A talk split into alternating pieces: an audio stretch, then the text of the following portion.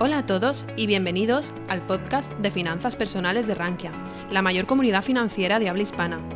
En este podcast escucharás las mejores charlas, conferencias y webinars impartidos en nuestra comunidad. No olvides suscribirte a nuestras plataformas para estar al tanto de todo nuestro contenido. Os dejo con David. Gracias David por venir desde Galicia hasta aquí. Director de Bolsa General. Hace tres años eh, cuando estuvimos aquí eh, recuerdo que tuvimos que ampliar sillas para su charla y es uno de los analistas más reconocidos y de su Academia Bolsa General también una de las que de, esas formaciones que, que, dices puedes recomendar con los ojos cerrados porque es sincera lo que se enseña, no se vende ese humo que por ahí hay. Así que sin más, David Galán. hoy os traigo una conferencia que va sobre tres oportunidades de inversión en acciones. Como el tiempo es bastante limitado, pues eh, y a veces peco de, hacer demasiado contenido y hoy el tiempo ya digo es escueto. Voy a, ir bastante rápido con ese con esta con esta presentación y a ver si también da tiempo a alguna alguna pregunta ¿no? que me podéis hacer. Como estamos hoy en la sala Costolani creo que era un buen día para traer tres citas de este especulador. Bueno la palabra especulador prácticamente está maldita porque eh, digamos que parece que estás haciendo algo malo Recuerdo haber comentado hace tiempo esa palabra y, gente diciendo por redes sociales que eso es robar, eso es, eso es un delito. No, no lo es, no lo es. De hecho, todos somos especuladores, incluso si haces value investing o buy and hold. Yo creo que eso es especular, es intentar sacar rendimiento a tus ahorros. No hay nada malo en eso. Eso es la palabra como al menos yo la, eh, la entiendo, ¿no?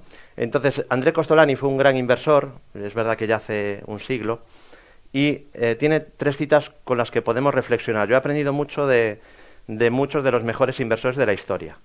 Eh, una de las cosas que he aprendido es a tener una mente flexible, porque si uno, eh, estudia a los mejores inversores de la historia, se da cuenta de que muchos han llegado con filosofías tremendamente diferentes, porque muchos lo han conseguido con el value investing, son quizá la parte más conocida, ¿no? Warren Buffett, eh, Charlie Munger, su socio, Walter Sloss, Peter Lynch, eh, inversores que, han tenido muchísimo éxito. Otros lo han conseguido pues también usando macroeconomía. Pues ahí podemos hablar de, otros inversores como podría ser Miller, aunque Miller también usa análisis técnico. Y eh, Soros, por ejemplo, sería otro estandarte de la inversión macro que, a mí me parece complicadísima porque normalmente las noticias que van saliendo muchas veces ya están descontadas en el precio. Entonces hay que anticiparse y es bastante complicado el usar datos macro para eh, beneficiarte a la hora de invertir. Y luego hay inversores, sí, que han tenido muchísimo éxito usando análisis técnico, de manera conjunta con otras herramientas, como ha sido Miller o, eh, o Bruce Kovner, uno de los hombres más ricos del planeta, que combina análisis fundamental con análisis técnico y pone stops Digo, para si alguien en la sala no sabe que hay inversores multimillonarios que han usado stops y que usan stops. Y eh, luego también tenemos analistas técnicos eh, puros y duros que han tenido muchísimo éxito. Hay un tal Paul Tudor Jones. Si vais en Forbes, escribís Paul Tudor Jones y veréis que está entre los hombres más ricos del planeta. Es un analista técnico puro. Vale, luego podríamos entrar en debates de qué considera Gene Simmons, quizá la persona que más rentabilidad ha obtenido en los mercados durante más tiempo, mucho más que Warren Buffett de cómo considerarlo, ¿no? porque estaría dentro de un análisis matemático, cuantitativo, que se, de verdad se nos escaparía a cualquiera. Ahí sí que habría que ser un genio para, vamos, mi mente desde luego no abarca lo que, lo que han hecho desde Medallion, ¿no? con un 60 y pico por ciento de rentabilidad anual.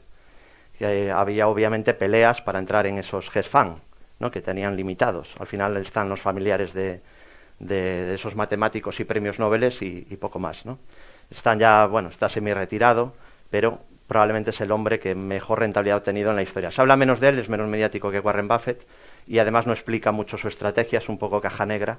Entonces, pues es lógico que, se hable menos porque también ha aportado mucho menos, digamos, a, la divulgación financiera o, a, o a, ayudar a otros inversores a tener éxito, cosa que Buffett sí que ha ayudado seguro a aumentar la riqueza a nivel mundial de muchos inversores. ¿no? Ha hecho muy buena labor a la sociedad. Entonces, bueno, una de las cosas que he sacado de estudiar a los grandes inversores es, primero, ser flexible, no ser sectario, aprender de todos los que me pueden aportar valor. Eh, no sé muy bien en qué categoría meterme ahora mismo, la verdad, y sigo aprendiendo, así que dentro de 10 años, pues a lo mejor pienso de otra manera, y eso es muy bueno, Ya sé que estamos en el mundo del sectarismo, Twitter, o contra mí o contra ti, en Barça o Madrid, eh, izquierda-derecha, rojo-azul, eh, pero en bolsa creo que eso no es una mentalidad muy buena, ¿no? Alcistas-bajistas. Entonces, lo bueno creo que es tener una mentalidad flexible, tener un método y gestionar el riesgo con ese método. Si uno estudia los mejores inversores de la historia, se dará cuenta que hay, eh, tienen perfiles muy diferentes, han obtenido muchísimo éxito con distintas herramientas totalmente diferentes, pero sí que hay signos o nexos en común, como una mente abierta, gestión del riesgo, disciplina, paciencia. Entonces creo que ahí es donde deberíamos de todos eh, intentar ir. Luego cada uno que busque su camino, su filosofía de inversión, con aquella que se sienta cómodo, o combinando varias herramientas de inversión, y os explicaré ahora con ejemplos un poco la mía. ¿no? Pero antes vamos a, comentar estas tres citas de Costolani de las que yo creo que se puede aprender. No voy a publicitar nuestro libro, porque eh, si lo haces con una editorial prácticamente no te queda absolutamente nada. O sea, hay gente que igual cree que uno se hace rico con el vídeo, pero no voy a gastar ni dos segundos en hablar de él. Pero tenemos un vídeo sobre grandes inversores y por eso los he estudiado muy a fondo y eh, hemos aglutinado muchas de sus citas. ¿no? Y estas son algunas de Costolani. Y dice, lo que todo el mundo sabe en la bolsa a mí ya no me interesa. ¿Qué quiere decir esto? Pues me encuentro, llevo 15 años ya, más de 15 en Bolsa General, intentando divulgar el contenido financiero, aumentar la cultura financiera en España, que hacía mucha falta, ahora ya hay muchas iniciativas. Eh, ya Esteban, por ejemplo, está arrasando, ¿no? Es el Rolling Stone, yo digo, de, las finanzas y se está llegando a mucha más gente y empieza a haber ya mucha cultura financiera en España, cosa que no pasaba cuando empezamos nuestro proyecto en Bolsa General hace más de 15 años o cuando Rankia todavía antes que comenzó su andadura ¿no? y que está haciendo mucho bien también a, a la cultura financiera en, lengua hispana, que vamos con unos 15, 20 años de retraso respecto a la cultura anglosajona. Entonces, Costolani decía que todo el mundo, eh, lo que todo el mundo sabe ya no me interesa porque el precio adelanta expectativas. Y este es uno de los grandes errores que hay a la hora de analizar, ¿no? Es que, es que va a haber una crisis en 2023. Bueno, pero si todo el mundo lo sabe, eso está recogido ya en el precio. O sea, de ahí no vas a sacar ninguna ventaja. O cuando de repente una compañía da muy malos resultados y sube. Starbucks esta semana. David, no entiendo. Es que, es que la, la, lógica de la bolsa no es la lógica de, la bolsa, la lógica de, la vida común no es la lógica de la bolsa. Esa no está, pero también es otra cita de Costolani. Entonces, mm, tenéis que ir un poquito más allá, pensamiento de segundo nivel, ¿no? ¿Por qué sube eh, Starbucks si los resultados fueron muy malos? Cayó la mitad del beneficio. Pues porque ya estaba descontado en el precio, ya había caído un 50%. Entonces, el mercado está mirando a las expectativas del próximo trimestre o los próximos trimestres. Más o menos se va a adelantar en torno a seis meses o un año a la economía real. Obviamente a veces se equivoca y descuenta cosas que no son, y a veces hay cambios. Por ejemplo, la FED se está volviendo cada vez un poco más hawkish, más agresiva. Eso no estaba descontado, lo va descontando entonces a tiempo real en cuanto ve esos signos. Pero el mercado es muy bueno y muy eficiente en ir descontando expectativas a tiempo real. Entonces no pensemos que con cosas eh, que todo el mundo sabe, vamos a tener una ventaja. No es que sé que el año que viene puede haber una recesión. Así que, no, así que nada. Eso ya está en el precio. Eso lo tenías que haber sabido el año pasado para tener una ventaja. ¿Se entiende? ¿Sí? En la bolsa todo es posible, incluso lo lógico. Aquí vuelve a incidir, ¿no? Costolani, que con las noticias que salen hoy es muy difícil tener una ventaja estadística. Yo recomendaría que tengáis un método que tenga lógica y que os dé esperanza matemática positiva. Porque todo lo demás prácticamente es ruido. No es que invierto porque salió esta noticia, es negativa, vendo. Ahora estoy positivo, compro. Pero ahí no hay unas reglas de entrada y de salida. Ni hay gestión del riesgo. Entonces debéis de tener un método cerrado en el que sepáis cuándo entrar y cuándo salir y por qué. Y el por qué es lo, es lo menos importante, tenéis que saber cuándo entrar y cuándo salir. Y una gestión del riesgo. Porque eh, se puede hacer buy and hold pero tenéis que saber que cuando vienen mal dadas, pues el mercado cae un 60%, un 50%, un, un 65%, un 45%, pero son caídas muy duras, que a priori, cuando tú ves el gráfico y ves que cae un 50 y luego se multiplica por 8, dices, ay, qué bien, yo hubiera comprado ahí y hubiera mantenido. Pero después vivirlo en tus carnes y estar perdiendo, pues de, no sé, de lo que tengáis, si son 10.000, pues que os queden 4.000 en la cuenta, o si son 100.000, que os queden 40.000, o si es un millón, que os queden 400.000, Ojo, ¿eh? Eso hay que vivirlo. Entonces, por eso yo le doy mucho hincapié a que hay que gestionar el riesgo. Yo no hago buy and hold. Vale, ahora explicaré un poquito lo que hacemos. Y otra cita de Costolani, pasamos ya a lo siguiente, es que, y esto me da pena, sube la bolsa, aunque no es el caso de ahora, la verdad, viendo las alas a reventar. Pero decía, sube la bolsa, acude el público, baja la bolsa, el público se marcha. ¿Qué pasa? Que el apetito inversor es máximo cuando la bolsa ha subido mucho y cuando la bolsa baja, pues la gente tira la toalla. Hay menos apetito inversor, la gente vende todo y dice no quiero saber nada de la bolsa. Y esto lo que ocurre al final es que la gente entra en los ciclos, en, el pico del ciclo y se va en la parte baja del ciclo, cuando la bolsa es cíclica. La bolsa va subiendo, pero con zigzags muy duros. La bolsa sube cerca de un 10% anual de media. Que alguno dirá, David, pues entonces eso es una bicoca. ¿Quién no va a invertir? Si es un 10% anual, sería absurdo no invertir. ¿Dónde está el truco y dónde está la dificultad? Pues que de vez en cuando te vienen hostias como panes, si me permites la, la expresión, ¿no? Viene un menos 40, viene un menos 50, y ahí pues te quedas temblando y te quitan las ganas de invertir. Pero debéis de tener también una mentalidad de largo plazo. No de largo plazo de compro una acción, me olvido y hago la estrategia del avestruz, de, de me pongo debajo de la tierra y hasta que escampe. Mm, yo creo que uno tiene que admitir sus errores y cuanto antes los admita mejor, intentar que la pérdida sea lo mínimo posible cuando se equivoca. Yo vendí Alibaba perdiendo un 30% hace, no sé si un año por ahí, y estoy contento, la verdad, eh, pero podía haber subido mucho después. Pero estoy contento porque ejecuté mi plan. Estoy contento porque gestiono el riesgo. Estoy contento porque asumo la pérdida, porque mi ego no fue superior a mi disciplina. Por eso estoy contento. Igual que estaba en HelloFresh pensando que iba a multiplicar mi capital por 5 o 6, yo me hacía esas películas mentales, todos nos las hacemos, digo, ay, qué impresión acabo de descubrir. Reparten comida, es un nicho que, que, crece, está solo en Alemania y en algunos países, esto puede expandirse muchísimo, aquí voy a hacer un por 10. Llegué a doblar, hice un doble techo, lo activó, vendí en la activación, gané un 60%, un poco más, y ahora mismo estaría perdiendo bastante dinero si no hubiera vendido. David, qué tonto eres por usar stops. Bueno, vale, lo acepto. Pero eh, yo estoy contento con, con la gestión del riesgo. ¿Qué criterios uso para vigilar acciones o estas tres acciones que os voy a presentar hoy? Bueno, me gusta que tenga crecimiento de ingresos y beneficios. Eh, una compañía estancada, pues ya ahí te la juegas más en comprarla muy barata, porque si no hay crecimiento, pues hay una palanca menos ahí de potencial de rentabilidad. Me gusta que tenga crecimiento esperado futuro.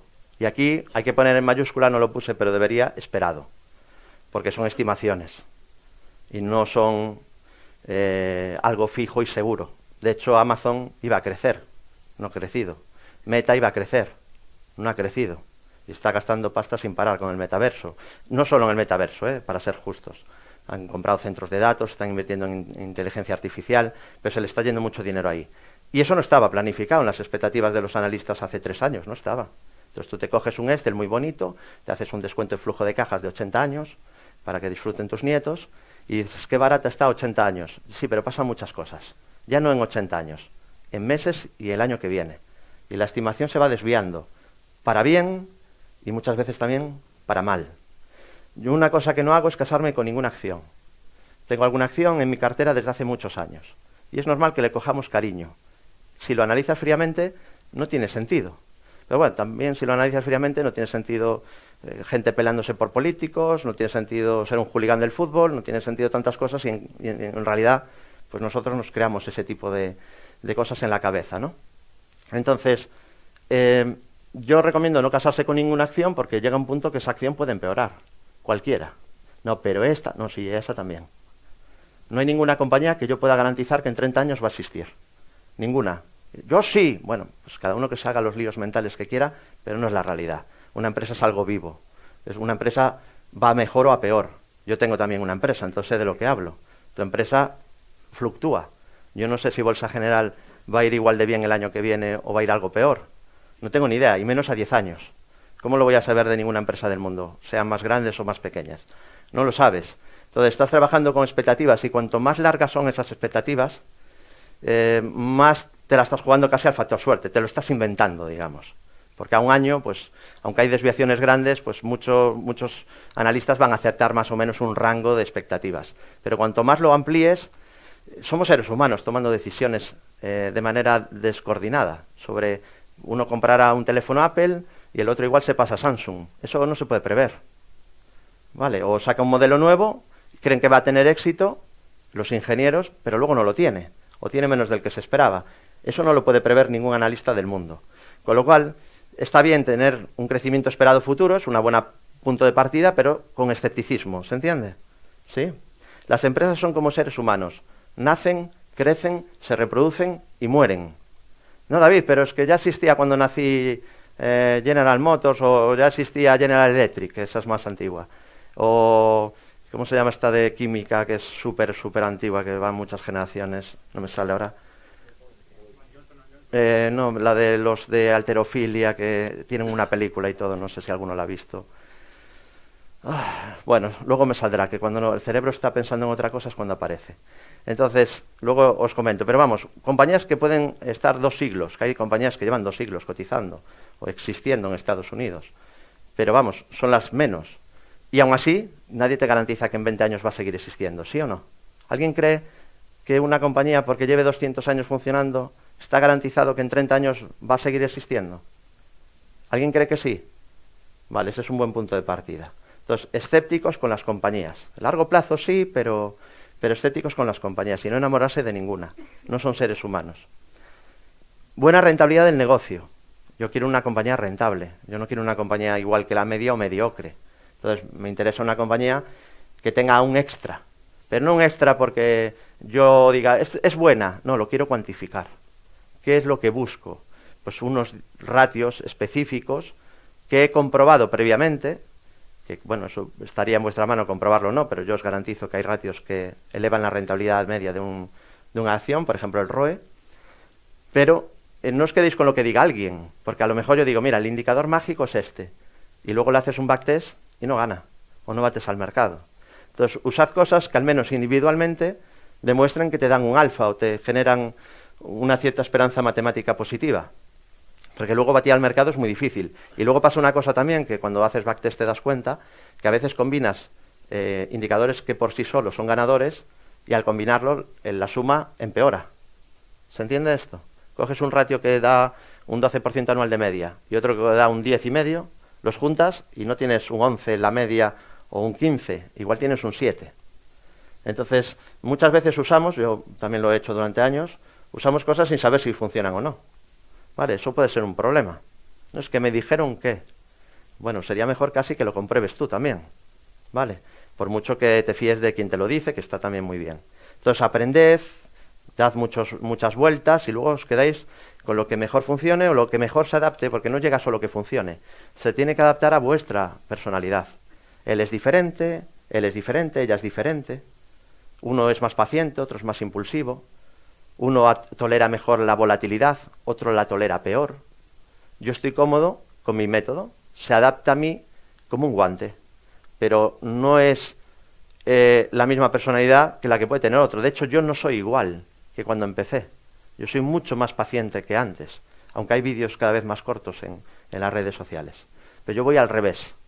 La gente cada vez es más impaciente, ya los vídeos ahora son de 10 segundos en TikTok, que es lo que triunfa y yo cada vez soy más paciente. ¿no? Velocidad a 1.5, yo casi me los voy a poner a 0.50 para aprender más y mejor y que me quede mejor en el cerebro. Entonces, esa es mi ventaja competitiva. Tengo cierto conocimiento y soy muy, muy paciente, mucho más que la media del mercado. Y también tengo más disciplina que la media, aunque es complicado ¿eh? la disciplina también. Sobre todo como te enamores de alguna compañía. Ahí, es, ahí entramos en un problema. Quiero compañías que no diluyan al accionista. David, ¿qué es esto? Pues esto es compañías, bueno, aquí en España se puso muy de moda durante años. Eh, te voy a dar un dividendo, y, pero para dártelo voy a hacer una ampliación de capital. Script dividend. Mira, de este bolsillo me paso aquí la moneda y me la pongo aquí. ¡Ay, qué bien! Cobré un dividendo. Tú no cobraste nada. Tú te estás autoengañando. Y dices, no, pero es que me pago un dividendo. Pero si lo ha descontado la cotización. Bueno, ya pasa con los dividendos normales, pero con un dividendo que, que está vía ampliación de capital que está generando más acciones.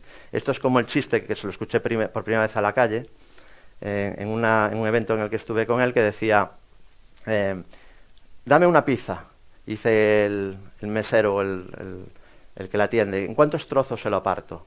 En cuatro. dice, no, en ocho que tengo mucha hambre. Ah, entonces, esto del script dividend y de ir ampliando acciones, pues es pues, nada, de la mano izquierda al bolsillo derecho, ¿no? No te aporta absolutamente nada, porque si hay más acciones en circulación, el beneficio por acción va a bajar en, ese porcentaje. Hay dos formas de que el beneficio por acción suba. Que tenga más beneficio la compañía o que baje el número de acciones.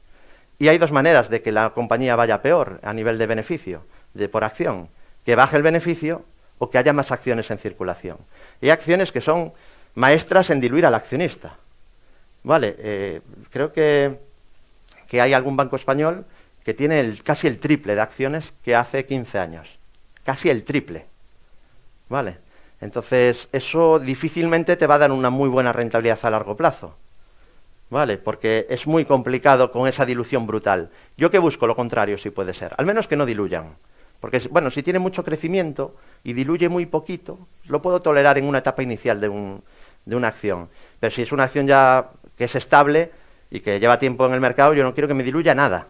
Y, me gusta que haga como hace Apple, que mima, le da masajes a los accionistas, nos trata muy bien y no paran de retirar acciones, con lo cual permite que esa bola de nieve y el beneficio de operación crezca a un ritmo muy rápido. Luego quiero que haya buen timing de compra, es decir, un cuchillo cayendo no me gusta comprarlo, porque sé que una acción después de caer vertical, alguna vez hay vueltas en V, pero es raro, normalmente le va a costar recuperarse. Por eso pues no he estado comprando meses atrasadidas, porque si algo cae muy vertical, pues hay que esperar a que se consolide un poquito. Ahora ha pegado un petardazo, ¿no? De para arriba. Pero tendrá que hacer su estructura y su consolidación para hacer un buen suelo, ¿no? Normalmente funciona así. Y si no lo hace, pues oye, voy a otra acción que sí lo haga, que me haga esa consolidación y ese suelo largo, que me dé pie a pensar que ha hecho un suelo, porque nunca lo voy a saber seguro, pero tendré más probabilidades de éxito si después de una caída me ha hecho una consolidación y esa me la rompe por arriba. Vale, volvemos a la paciencia para esperar ese tipo de estructuras. Buen timing, o sea, que, tenga un soporte relativamente cercano, no comprar tampoco otras subidas verticales, de ahí que eh, comenté mucho el año pasado de que un sector que me gustaba mucho está peligrosísimo, que era el de semiconductores. No porque yo sea eh, Jess Livermore, eh, que es otro que sí, fue, llegó a ser el hombre más rico del mundo usando análisis técnico hace más de un siglo. Pero bueno, eran otros tiempos. Sino porque si una compañía, una industria cíclica como es la de semiconductores, la compras en la parte alta del ciclo cuando más dinero ganan y el precio ha subido vertical descontando esa subida de los beneficios, tienes muchas probabilidades de estar comprando cerca de un pico de ciclo antes de una caída típica que hacen estos sectores del 30, 35, 40%, que hacen siempre. Por eso es importante estudiar el pasado.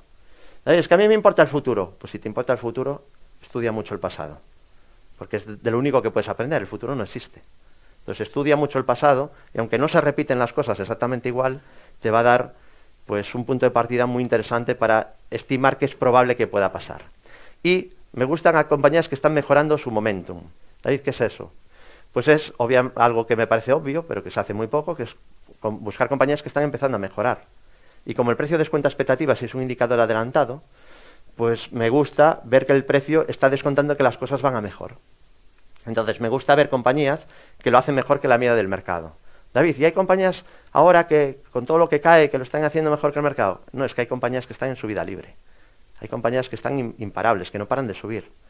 ¿De ahí dónde? Bueno, pues si alguien no me ha seguido en medios, que no paro de repetir los mismos sectores, pues sector aeroespacial y defensa están máximos, Lockheed Martin, Northrop Grumman, etcétera, etcétera, están imparables. Luego tenemos el sector de salud, que a mí me encanta porque además es defensivo. Entonces, cuando si tú eh, escoges cíclicas o acciones típicamente value, deep value, pues sabes que en caídas, tipo acereras, automovilísticas, aerolíneas, químicas, pues en caídas te van a caer un 80% más o menos, un 75%. ¿Con tanto? Sí, sí, claro. Y en cambio este sector de salud y consumo básico, que es otro sector que está en máximos prácticamente, pues en caídas si el mercado te cae un 50 o un 60, estas te van a caer un 30 o un 35. David, pero es mucha caída, sí, claro, pero no es lo mismo. Vale, entonces comprar compañías que te han caído un 30% del sector de consumo básico, si son buenas, suele ser una fórmula ganadora, como pasó con la caída del 35% de McDonald's o de Coca-Cola con la pandemia. Es muy difícil perder así, porque ese tipo de compañías en las crisis no caen un 90. Entonces, si ya cayeron un 35, tienes normalmente un timing interesante. Pero luego, aún así, yo espero siempre a que mejore el momentum. Vale, por eso algo que cae vertical no lo voy a comprar. Os traigo una, la primera compañía, os traigo una española, una europea y una americana, para ir rápido y que ajustarnos un poco al tiempo. Eh, en la parte de arriba vienen los ingresos totales. Me gustan compañías, como hemos dicho, ¿no? que crezcan. Ahí veis que ha crecido todos los años menos 2020 y creo que es por motivos obvios exógenos a la empresa. No la traigo porque sea de mi ciudad ¿eh? y la conozca bastante bien. La traigo porque es muy buena. Luego, el beneficio neto, pues ha crecido todos los años también, menos en 2020, de los últimos siete y sigue creciendo y ha dado unos resultados muy buenos. Es verdad que no es una compañía que crezca una barbaridad, no es una empresa hipergrowth, pero es una compañía de mucha calidad y que está valorada, que decíamos que antes que la valoración también importa, a un PER 19. Es decir, no es ninguna eh, burbuja, obviamente, un PER 19 en una compañía de esta calidad. Normalmente va a estar a ratios superiores, está por debajo de la media. Una compañía con este perfil que crece algo y es, de calidad, pues mínimo suele estar 20-25 veces de PER. Vale, el PER tiene el PER tiene, mm, digamos, eh, utilidad si se sabe usar. Si comparas eh, peras con peras, manzanas con manzanas. Y si sabes cómo leerlo, porque claro, como te pongas a ver una industria cíclica, Renault, y dices, ay, qué bien, está PER 5, la compro que es muy barata. en el pico del ciclo, comprar compañías cíclicas es peligrosísimo, porque es contraintuitivo. Debes de comprarlas cuando no tienen PER o tienen pérdidas o van fatal o tienen un PER 1200, porque están en la parte baja del ciclo. Si tú compras una empresa cíclica en la parte alta del ciclo cuando tienen un beneficio gigante, justo antes de que venga el declive, porque son cíclicas, ¿eh? esto va a ser así. Ese tipo de industrias igual pasan 20 años y están en el mismo sitio. Probad a mirar gráficos de industrias cíclicas. Miraros ArcelorMittal, miraros eh, Banco Santander, miraros a ver qué rentabilidad hay ahí a largo plazo, a muy largo plazo. ¿Vale? Entonces, hay que saber leer el PER, pero si lo sabes leer, sí que es una herramienta útil. Luego tenemos lo que os decía antes, ahí vienen em, las acciones diluidas en circulación, ¿vale? Acciones diluidas en circulación. Como veis, no diluye al accionista, hay el mismo número de acciones que antes. Hombre, me habría gustado que baje y que recompren acciones, pero me conformo con que no haya dilución. ¿Se entiende esto? ¿Sí? Entonces, bueno, es una compañía con ROEs altos, muy rentable, con PER, que está a una valoración que no es alta, per 19, pues tampoco podemos decir que es una super ganga, pero está bien valorada, mm, por debajo de su media histórica y compañía muy rentable, bastante predecible, aunque se ha enfrentado a muchos desafíos en su cambio de modelo eh, de venta presencial a modelo mixto, y es una compañía que no diluye al accionista. ¿Cumple mis requisitos de inversión? Nos queda ver el gráfico. Bueno, ahí abajo sale un indicador en colorites, en colorines que se llama eh, RSC Mansfield, que lo que hace es comparar lo que sale arriba con un índice. En este caso lo estoy comparando al SP. En rojo, que cuando hace underperformance en comparativa al SP, porque a lo mejor sube como sube ahí y está en rojo, porque sube, pero sube menos que el SP en ese periodo. Y verde es cuando lo hace mejor que el, que el índice con el que te estás comparando. De hecho, ahora está mejorando el momentum. Verde es que mejora, ¿eh? Rojo, si va hacia abajo, es que empeora. ¿Está mejorando el momentum de Inditex? Vale, entonces está cumpliendo la última de las condiciones que os marqué. Como veis, tengo como una checklist objetiva. No es que yo me levanto un día por la mañana y digo Inditex, la elijo. No, ¿por qué? Pues porque me cae bien y es gallega. O porque escucha al CEO vender la empresa, claro que va a decir el CEO. Entonces, em, tenéis que seguir criterios objetivos, ¿vale? Luego, en los que vosotros elijáis o le ponéis vuestro, le ponéis vuestro método, vuestro sistema, ¿no? O vuestra filosofía. Tiene un doble suelo activado, a objetivo a 26. Esto está, el cierre aquí estaba a 22.78. Hice estas diapositivas la, madrugada, la madrugada del jueves. No pude hacerlo antes porque tenía el niño con algo de fiebre y la verdad que tuve una semana bastante complicada para que me diera tiempo a todo, que fue una locura. Entonces, tenemos ahí ese objetivo pendiente, lo normal es que lo acabe cumpliendo. Previamente había hecho un doble techo máximos, pero ya veis que de fondo hay una tendencia de largo plazo muy alcista y ahora un periodo en el que lleva ya años sin subir, una consolidación. A mí me daba la impresión, y lo comenté en su momento, que probablemente estaba algo cara, eh, porque la compañía no ha empeorado mucho, o sea, no ha empeorado nada en beneficios, sigue yendo muy bien. Entonces alguno dirá, David, ¿y por qué lleva cinco años sin subir? Pues porque estaba per 30 y pico y ahora está per 19. Ha habido una contracción del múltiplo. La empresa sigue siendo buenísima. Pero alguno puede decir, pues ahora va a estar otros cinco años en lateral. Si no empeoran beneficios, muy complicado ya. Porque no parte de un PER 35. ¿Se entiende esto? ¿Sí? Vale. Eh, obviamente, por aquí hay soportes y yo no me caso con Inditex. ¿Vale? Si la estructura se vuelve bajista y el mercado está descontando que esto va a ir a peor, yo lo que hago es vender. Vendo mis acciones. David, eso es un sacrilegio. Si está barata a 100, a 90 más, a recomprar es que el precio descuenta expectativas. ¿No me habéis escuchado? ¿Yo por qué voy a querer mantener algo que está empeorando expectativas? Yo pensaba que Alibaba iba a ir muy bien. Y cuando la vendí, digo, pues igual estoy haciendo el tonto, porque ya había caído bastante. Yo la compré después de una caída. La compré y cayó más. Y, la vendí y digo, uff, La estoy vendiendo después ya de mucha caída. Bueno, ha caído un 70% más. Entonces, o un 60% más. Entonces, ¿qué descontaba el gráfico de Alibaba? ¿Qué descontaba? Problemas, ¿no? Beneficios menores, menor rentabilidad. La empresa ha empeorado mucho, ¿eh? O sea, porque yo supongo que hay gente que, que se enamora y no ve los datos objetivos. Los datos objetivos es que ha empeorado mucho. ¿Puede volver a mejorar? Sí, claro, es una empresa muy buena. Era muy buena. Pero va a depender mucho de decisiones que a ti no te atañen, que las va a tomar el Partido Comunista. Había ese riesgo ya cuando invertí, pero es que ahora el riesgo es mayor y eso es lo que ha descontado el mercado. Y a nivel de números, los ratios de Alibaba son peores. cualquiera lo puede consultar en cualquier web. ¿De acuerdo? Mientras que los que hemos visto en Inditex no han sido peores. Está en récord de beneficios. ¿Vale? Pero si el precio de repente empieza a caer fuerte, algo malo puede estar descontando. A veces te salta el stop, recupera y te queda cada de tonto, pero tú has gestionado el riesgo. ¿Se entiende? Y no hablo de poner estos del 3% y chunda chunda que te saltan cada dos días. ¿Vale? Estoy hablando de stops que igual pues suponen un 20% de caída y después de haber comprado ya en un soporte, o sea, no estoy comprando después de una subida vertical donde una caída del 20 es muy sencilla, ¿sí? Sino que estás comprando después de una consolidación de una caída donde rompe por arriba y te puede permitir a lo mejor un stop del 15, 20%. Alguna vez le doy más margen si la compañía tiene una estructura muy larga de largo plazo y a mí me gusta mucho, pero yo no me casaría con ninguna compañía. Es importante que tengáis herramientas de gestión del riesgo. Salvo que estéis cómodos si el mercado cae un 60 teniendo un menos 60 en cartera.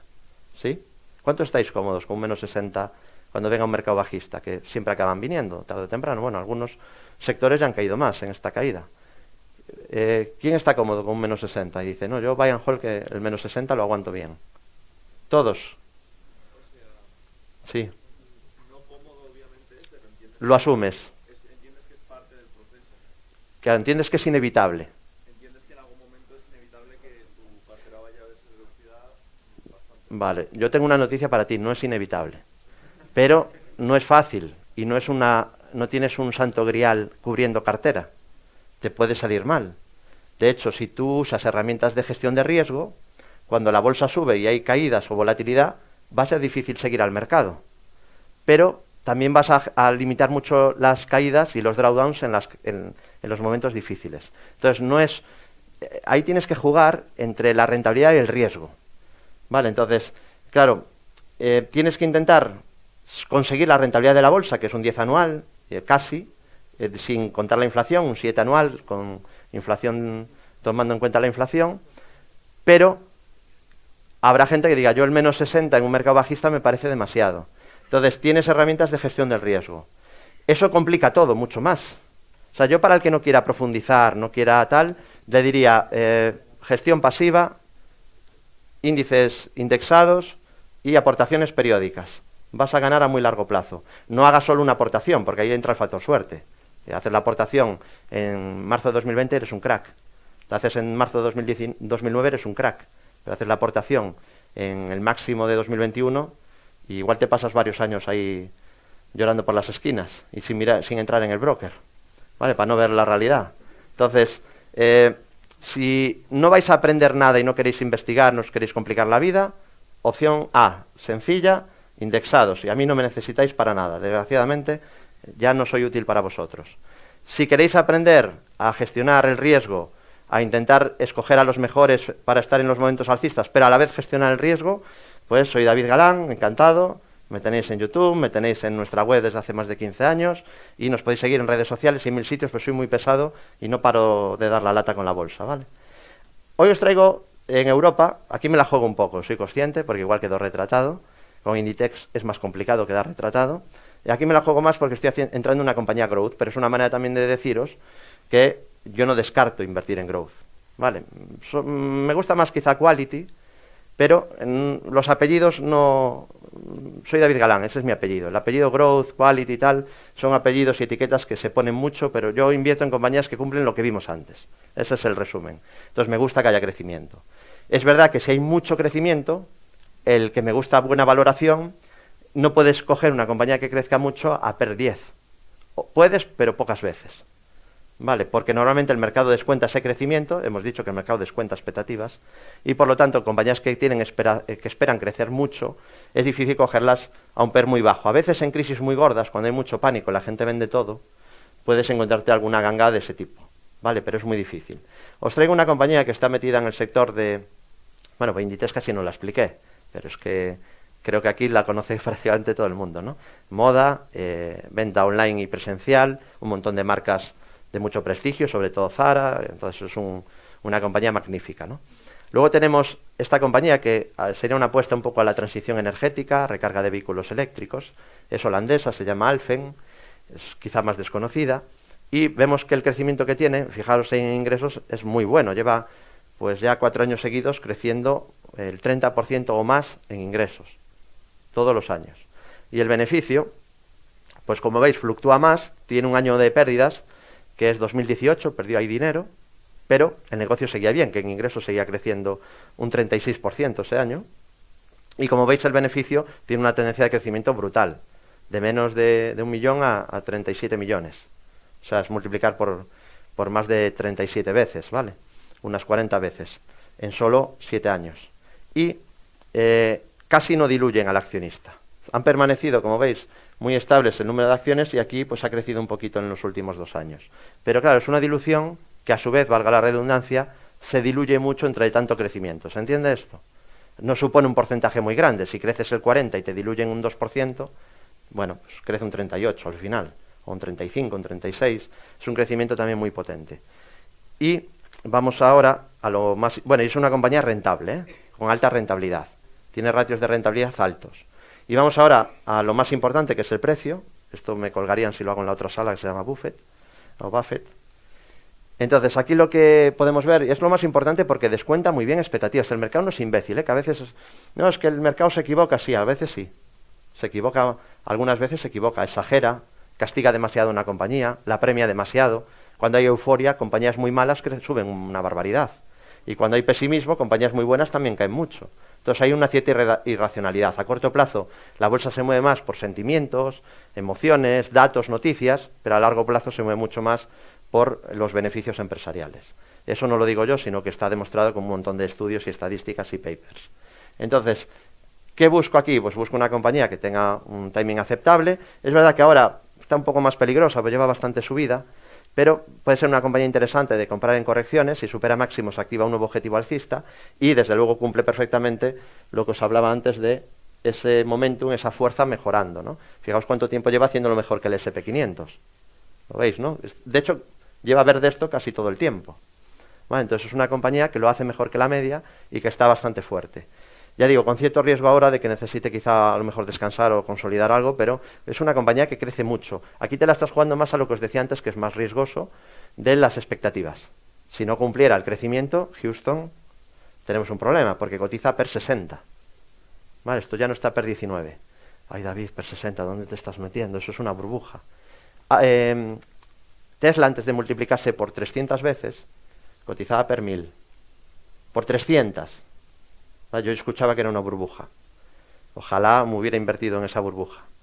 Yo era escéptico en ese momento. Yo decía, la opción A es que sea una burbuja, como dicen todos, o la mayoría, pero la opción B, y yo no la descarto, es que esto sea un nuevo Amazon. Y si es capaz de crecer durante mucho tiempo, porque ya venía con datos de crecimiento muy buenos, si es capaz de mantener ese crecimiento mucho tiempo, puede llegar el punto que el PER 1000 se convierta en PER 40 o 30. De hecho, va camino. Ya no está tan lejos, ¿eh? creo que anda ya a PER 60 o algo así, Tesla. ¿eh? O sea, tenemos en la cabeza burbujón, burbujón, pero claro, como los beneficios no paran de crecer, a este paso acaba siendo una acción value dentro de tres años. ¿Vale? Entonces, es una compañía que, aquí descuenta expectativas, te la juegas más, porque no hay nada peor que tener en cartera una acción growth que deja de ser growth. Porque como el precio descuenta expectativas y está descontando que va a crecer mucho, no está descontado que no va a crecer. Entonces, como no crezca, pues Peloton, Zumbidio, ¿os suena? Sí, compañías growth que dejaron de ser growth. Eso intentad no estar mucho ahí. ¿eh? Por eso hay un stop, la verdad que viene muy bien, antes del menos 95. ¿Vale? Y probablemente no recuperas jamás en la vida. Bristol Myers Skip, sector salud. Tenía que haber por lo menos una de este sector porque a mí me gusta mucho y tengo mucho de este sector en mi cartera personal. Entonces, Tiene un PER actual de 25 veces, tampoco podemos considerar que sea una ganga, pero es una compañía de calidad. Yo creo que mejoró mucho y ahora lo explicaré en qué momento mejoró mucho y lo vamos a ver con números. Fijaos ahí los ingresos, cómo evolucionan. Ya veis que no crece tampoco una barbaridad, salvo en 2020, que se dispara el crecimiento de ingresos un 62%, y aquí entonces un inversor que analiza, la compañía tiene que averiguar qué pasó ese año. ¿Por qué crece tanto? Se puede crecer de dos maneras, orgánica e inorgánica. Puedes crecer porque el negocio de la compañía va cada vez mejor, o puede crecer mucho en ingresos porque compras otra un competidor, otra compañía, que es el caso de lo que ocurrió aquí con Bristol Myers Skip. Tienes otra pista luego cuando vamos a ver el número de acciones en circulación. Ahí vas a ver que también pasa algo raro. Entonces deberías ya, con esos dos datos ya tienes que decir, uy, aquí hay crecimiento inorgánico, hubo una compra. Porque si no es raro que haya esto, ¿no? Cuando hay un historial que es bastante estable y de repente pasa eso. Fijaos, los beneficios, ahí es mucho, tiene mucho más altibajo, la verdad. No tiene la estabilidad que a mí me suele gustar. Pero ya digo que creo que ha mejorado mucho esta compañía en los últimos dos años o, dos años y medio. Y creo que va a seguir creciendo en los próximos, de hecho las expectativas también son buenas. El número de acciones en circulación, veis que permanecía estable, incluso bajando un poco el número de acciones y de repente aquí pega un petardazo para arriba. Claro, esto si no hay nada, esto sería una bandera roja. Pero si luego estudias un poco y además has visto ahí que algo pasó con los ingresos que se disparan, pues lo que pasó es que compró un competidor, que compró Acelgene para tener más presencia en el mercado oncológico. Y una compañía que a su vez era más rentable que Bristol Myers, muy rentable, con lo cual la compañía mejoró. ¿Se entiende? Una compañía puede empeorar y mejorar. Una compañía puede hacer una adquisición de una empresa poco rentable y esa empresa pasa a ser el global menos rentable. Pero tú puedes tener una compañía que tiene una rentabilidad X, comprar un, un competidor con una rentabilidad enorme y esa compañía mejora en rentabilidad. ¿Sí? Y eso es lo que ha pasado con Bristol Myers Skip. ¿no? Le ha costado, que suele ocurrir cuando haces una compra grande de otra compañía, suele haber un efecto digestión, que se le suele atragantar un poco, pero si la compra es muy buena, que hay que tener cuidado, porque si no podemos entrar en lo que decía Peter Lynch de la diversificación, de acabar entrando en negocios que no deberías, de acabar comprando y comprando mal, de la DOC, ¿no? que hace poco hizo un, impermen enorme de, una, de un error de, compra de una compañía, Libongo creo que era, que ahora está valorada, pues no sé si si seis veces o diez veces menos de lo que valía, ¿no? Entonces eso luego va al balance y ahí te meten, te meten ya la caída gorda. Hay que saber hacer ese tipo de compras. El ejemplo que se suele poner es Constellation Software, ¿no? que vía crecimiento inorgánico pues ha sido un ejemplo de crecimiento bestial. Vale, pero no todas las compañías saben hacer esto, de comprar a buenos precios, etcétera. Entonces, el número de acciones en circulación pues se mantiene realmente estable, bajando un poco, y solo hubo un crecimiento aquí porque hubo un intercambio de acciones para comprar Celgene. Vale, pero bueno, es una compañía bastante estable, con crecimiento esperado futuro, en un nicho que desgraciadamente sigue creciendo, porque enfermamos y cada vez hay más, afortunadamente, longevidad, y está un PER actual de 25 veces. Vamos ahora a ver el precio, el gráfico, estará derruida, ¿no? Porque si el mercado cayó, está todo fatal, no hay que estar en bolsa, todo va mal. Ah, no, perdón. Esto es de ahora, ¿no? Sí, máximos históricos. Vale, entonces, ahí es curioso el mercado actual, y lo llevo repitiendo muchos meses, ya sé que me voy quedando solo en ese optimismo que algunos ya cree que es iluso, yo creo que no es tan iluso, pues solo hay que abrir unos cuantos gráficos. Comenté que me encantaba el sector salud, comenté que me gustaba el sector consumo básico, comenté que me gustaba el sector aeroespacial y defensa, ¿no? Quizá me puede equivocar a lo mejor un poco con alguna tecnológica, pero que me gusta mucho a largo plazo también el sector. Y bueno, me equivoqué tras 12 años acertando, también hay que decirlo, ¿no? Y no es cuestión de acertar o no acertar, es cuestión de que era bastante claro que ese sector estaba muy pujante, el de tecnología. Obviamente llega un punto que si viene crisis, suben los tipos, las valoraciones cambian. ¿Vale? Pero es un sector que crece y que es interesante también el tecnológico. Pero es volátil, no como, el de, no como el sector salud, que es defensivo, y no como el consumo básico, que también es defensivo. Entonces, si tú quieres bajar la volatilidad de la cartera vía sectores, lo tienes muy fácil. Consumo básico y salud comprados a buen precio en el momento oportuno. Cuidado con ir detrás de las subidas y de los... O sea, una cosa es seguir la tendencia y otra comprar después de, que un sector está de moda durante cinco años y se ha multiplicado por ocho y dices, ahora me subo yo. ¿Vale? Porque ahí a lo mejor hay cierta reversión a la media. el mercado se mueve por dos fuerzas, tendencia y reversión a la media. ¿Vale? Esto está demostrado y es así. Entonces llega un punto que algo ha subido tanto, ha caído tanto, que tiende luego a revertir un poco a la media. Entonces, tened cuidado con entrar tarde y mal, lejos de soportes y cuando ha habido mucha euforia en un sector o en un valor. ¿Vale? Entonces, por ejemplo, Utilities ahora ya lo ha hecho algo peor porque venía quizá de subir demasiado como defensivo a unas valoraciones bastante altas cuando no es un sector de crecimiento. Bueno, los políticos dicen que sí, beneficios extraordinarios, pero si luego miras los números, claro, para eso hay que hacer una labor de dos minutos, ya cuesta más, no es ya un tweet que lo lees en 10 segundos. Entonces te dicen, crece mucho los beneficios, de ahí saben que el 99% no va a mirarlo. Pero si el que lo mire dice, esto es un sector que está estancado, salvo Iberdrola, que crece un poco, es mentira. Estén con beneficios extraordinarios, brutales, sean, te las venden casi como acciones growth. ¿Vale? Entonces, sí, no les va mal ahora, pero no son sectores que hayan crecido, no salfen, ¿eh? que hemos visto antes. O sea, que nadie se espere abrir los balances de red eléctrica o los datos financieros y encontrarse un crecimiento del 30% anual, porque no existe. La única que tiene cierto crecimiento en ese sector es Iberdrola. Por eso es bueno comprobar las cosas y ver a los datos. Entonces, esta es una industria interesante, defensiva, hay que saberla comprar en un buen punto, pero te va a bajar la volatilidad de tu cartera. Entonces, yo que me gusta también tener algunas growth, pues intento tener también compañías de este perfil, que me están dando la vida, por cierto, este año. Porque esto está funcionando muy bien. Están en su vida libre muchas compañías. Hersey, sector consumo básico, eh, Mondelez International, también muy bien, Kellogg, también muy bien. Eh, luego en el sector de, aeroespacial y defensa están casi todas muy bien. Sector salud, Bristol Myers Skip. Luego todas las de planes de salud, Cigna, Humana, Subida Libre, máximos históricos, imparables. Mal momento ahora para comprarlas. Quizá mejor el año pasado cuando os lo comenté. Luego tenemos también el consumo básico, que lo ha hecho, bueno, esa ya la comenté. Y luego utilities, que sí que ha empezado a fallar un poco con el riesgo de regulación. Y tenemos también otro sector que está fortísimo, que es el de aseguradoras. ¿Vale? Progressive en Estados Unidos, RLI Corporation también está fortísima. Y en Europa tiene máximos históricos ahora mismo, en Europa, en Alemania, con la que está cayendo, Amonis Re, AXA también en, zona de máximos. O sea que tenemos un mercado un poco extraño en el que más que nunca es importante haber sabido seleccionar stock picking, porque tienes sectores totalmente demacrados, todo lo que es larga duración, donde se descuentan crecimientos de a largo plazo, tipo tecnológicas, y acciones hipergrowth están desplomadas, y luego tienes algunos sectores defensivos que están imparables y en su vida libre. Entonces, Bristol Myers Skip, como veis, está con muy buen aspecto técnico, tiene incluso un objetivo pendiente, es que me, va a hacer, tengo así como ya, como se dice, vértigo de mirar el objetivo, está más de 90, es verdad que estaba muy lejos cuando os lo comentaba por YouTube hace también un año, pero se va acercando a ese objetivo tan grande Bristol Myers Skip. Entonces es muy probable que llegue hasta ahí. Aunque, pues mejor quizá en un apoyo en la media que veis ahí en morado, que ahora, pero tiene buena pinta, la verdad, pinta más subidas. Y es buena compañía a largo plazo.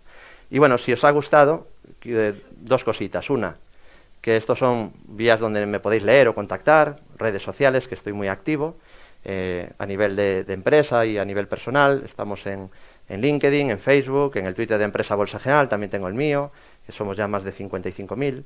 Estamos en, YouTube, somos 62.000, os agradezco a todos los que nos seguís y dejáis comentarios, dais like, porque además crecemos más despacito, que no hacemos clickbait, o lo intentamos reducir lo máximo posible y es como creces más en la plataforma, porque tenemos un disparador de miedo en nuestro cerebro y eso no lo voy a, cambiar yo ni nadie. Está demostrado, premios Nobel de Economía lo, han atestiguado. Si habéis leído el de Kahneman, el, libro de Kahneman, piensa eh, rápido, piensa despacio, pues eh, lo explica que algo negativo, porque nos ha servido para sobrevivir como especie, en nuestro cerebro de manera inconsciente se asume en nanosegundos, vamos, en milésimas. En cambio, algo positivo tarda más en procesarse. Entonces, eh, a la hora de elegir un vídeo sobre otro es muy importante que la miniatura tenga algo de riesgo, de miedo, ¿vale? Porque somos así los seres humanos. Entonces, YouTube, que es un algoritmo, bueno, es una red neuronal en realidad, lo que va a hacer es premiar contenidos que son más clicados, ¿vale?